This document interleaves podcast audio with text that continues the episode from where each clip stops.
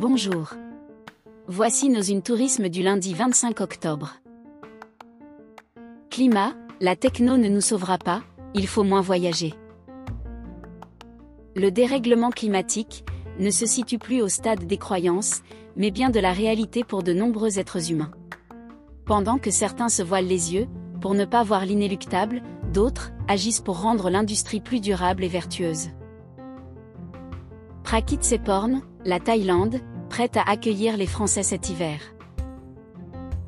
Après la mise en place du programme Sandbox à Phuket, la Thaïlande, chouchou asiatique des touristes français, assouplit un peu plus ses conditions d'entrée.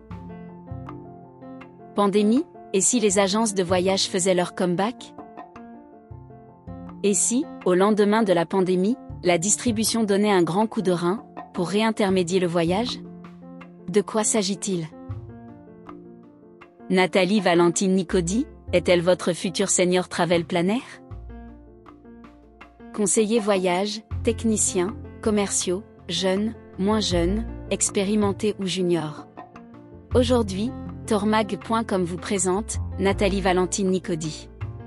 Après 24 années d'expérience dans l'industrie du tourisme, elle recherche un poste de conseillère voyage. Le marketing sensoriel et les objets connectés, nouveaux atouts des hôteliers.